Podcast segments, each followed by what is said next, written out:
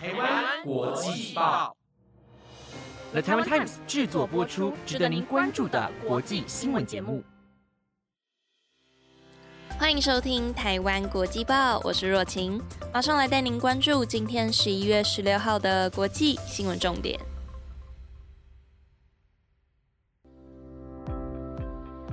各位听众朋友们，大家晚安。不知道大家最近过得怎么样呢？那跟大家分享一下，我自己最近过得极度的充实，但是也极度的疲倦，因为最近刚好所有的事情都卡在一起，所以这几个礼拜我自己的睡眠时间其实都很少。那不知道大家有没有听出来，其实我现在的声音是呈现有一种哑哑的状态，而且我的脑袋啊也会一直呈现有种恍惚恍惚的感觉。所以如果等一下的播报有讲错的啊，或是说了什么很荒谬的词，但我自己没有发现的话，也请各位听众敬请见谅了，或是可以来留言区笑我，我全盘的接受好吗？好啦，但是还是要呼吁一下大家，我这样不睡，其实对身体来说真的非常的不健康，请大家早点睡觉，不要跟我一样。希望大家在听完十点的台湾国际报之后，就可以赶快上床去睡觉啦。那也为了不拖到大家的睡眠时间呢，现在我马上就来带大家关注今天的国际新闻吧。那记得听完就要去睡觉喽。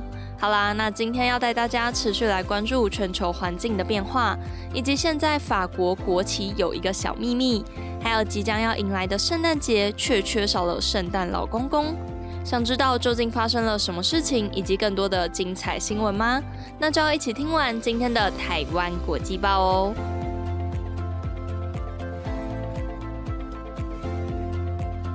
的第一则新闻要带您来持续关心全球环境的消息。今天，巴西总统博索纳洛在阿拉伯联合大公国杜拜举行的投资者活动开幕式上表示，亚马逊的森林并没有被泛滥砍伐。现在的亚马逊和一千五百年巴西被发现的时候一模一样。但是，根据相关的专家论证，还有种种数据都显示，亚马逊森林现在已经有许多地区都遭受到了不可逆的破坏了。波索纳洛总统今天表示。因为森林砍伐和火灾而遭受到的攻击，对巴西来说十分的不公平。波索纳洛总统认为，亚马逊是一片潮湿的森林，所以不会着火。但是，巴西利亚大学的生物学教授布斯塔曼德并不同意这个说法。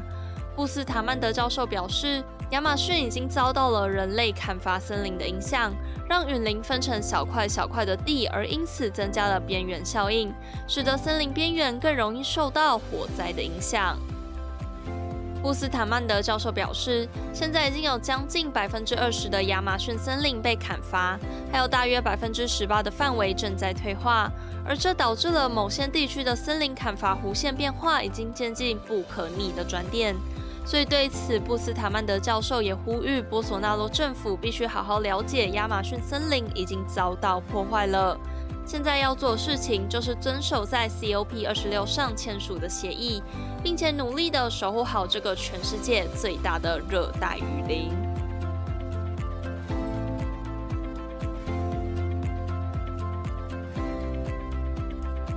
接下来要持续带您关注欧洲的非法移民问题。上周二曾经播报过，近几个月有越来越多的人民从白俄罗斯通关到了波兰边境，试图要进入波兰和其他欧洲国家，而许多人都指控、鼓励甚至帮助这些非法移民入境到欧洲国家的，就是之前被欧盟制裁的白俄罗斯。这些涌入边境的非法移民让各国都十分的头痛，试图增加一些处置方式来阻挡他们进入自己的国家。而波兰内政部也在今天表示，将会在今年的十二月开始花费预计一兆多元的新台币，建造沿着白俄罗斯边界长达一百八十公里的隔墙，并预计会在明年的上半年完成这项工程，以此来隔绝移民的涌入。而除了阻挡移民进入国内以外，欧盟外交和安全政策高级代表博瑞尔今天也表示，欧盟将会惩罚把移民送往边界的三十多名白俄罗斯官员、国营航空公司以及旅行社，加重对白俄罗斯的制裁，希望能借此让他们停止鼓吹或是助长非法移民的行为。因为已经有许多非法移民在这种不能进入他国又不能回到自己国家的状况下，身心都出了问题，甚至有人已经面临了死亡。所以现在各界也都持续在呼吁，不该继续拿百姓的生命作为威胁他国的手段，希望各国赶快找出能够帮助他们的方式，让这群人至少有个可以安身立命的地方。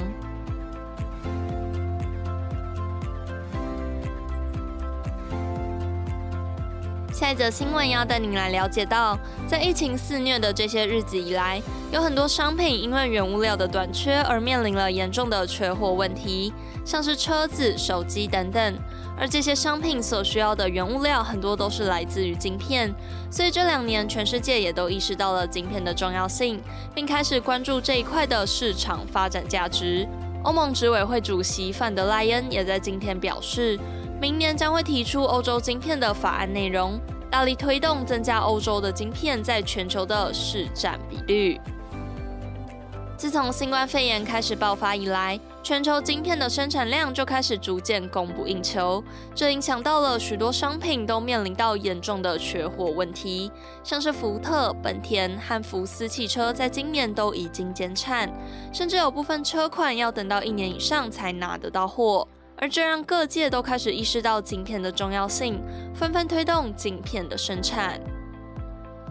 而晶片的不足危机也让大家意识到，欧洲过去太过于依赖亚洲和美国供应晶片，所以欧盟执行委员会主席范德赖恩在今天表示，欧盟将会大力推动投资半导体产业链，让欧洲的晶片供应可以自给自足，并预告欧盟将在明年提出欧洲晶片法案内容。目标是要让现在欧洲晶片的全球市占率百分之十增加到百分之二十，提升欧洲在全世界的竞争力。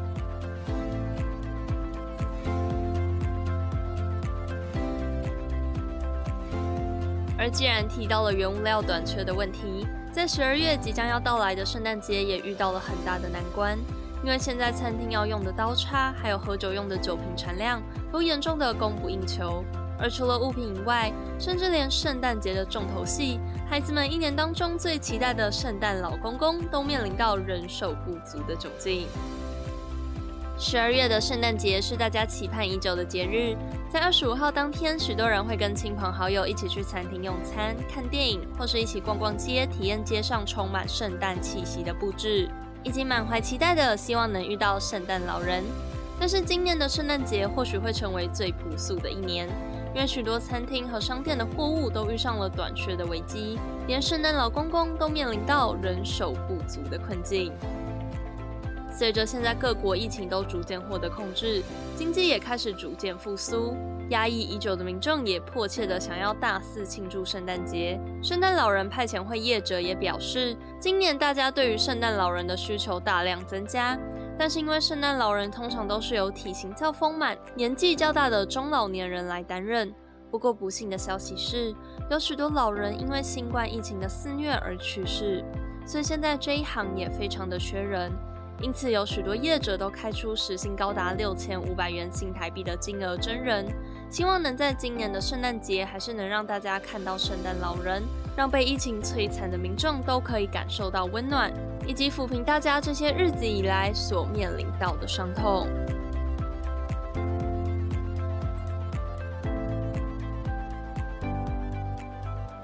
今天的最后一则新闻要带您来关注到法国的国旗。不知道居住在法国的民众有没有发现，自从去年的九月开始，在空中飘扬的法国国旗颜色似乎和以前的好像有那么一点的不同。历年来，法国的国旗都是由蓝色、白色和红色所组成的。而现在的法国国旗颜色虽然也是这三种颜色，乍看之下好像并没有什么变化，但是细看之下会发现，国旗上的蓝色怎么好像变成了另外一种蓝色？根据欧洲一台和巴黎人报的报道，以前国旗上的蓝色是浅一点的钴蓝色，而现在的国旗则是深一点的海军蓝。根据知情人士透露。就是因为法国总统马克宏觉得海军蓝更加的优雅，以及更加贴近一九七六年以前的法国国旗，更能象征法国大革命，因此才换成了这个颜色。不过，让法国民众不解的是，马克宏总统都已经替换一年多了，现在甚至连国民议会和内政部总部等官方建筑的国旗都已经换成了这个颜色，但是法国政府却从来没有对外公开过这件事情。所以现在外界也在猜测，是不是因为对于新的国旗颜色还是存在着两派的意见，所以法国政府才先采取观望的态度，而不明确的告知，纯看法国民众有没有这一般的好眼力，能发现国旗上面的蓝色产生了细小的变化。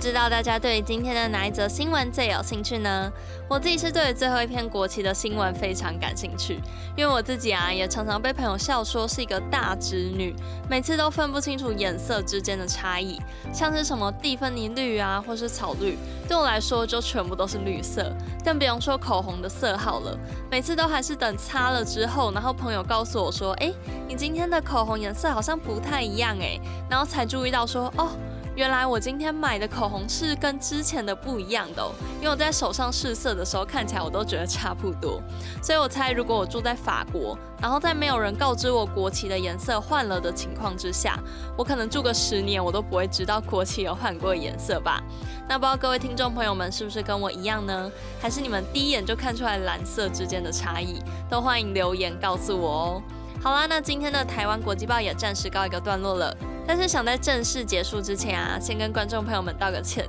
很抱歉我今天的声音听起来真的还蛮沙哑的，所以在这边也要呼吁大家，真的要尽量早睡早起，养好身体才是最根本的，不要跟我一样每天都熬夜，然后到现在就是喉咙还在那边沙哑不舒服。等之后我忙完这段期间，我也会开始大睡特睡了。所以请各位听众朋友们，等等听完国际报之后，就立刻上床睡觉，养好身体吧。好啦，那今天的新闻内容呢，皆由了台湾 Times 制作播出。感谢各位的收听，我是若晴，我们下个礼拜二见。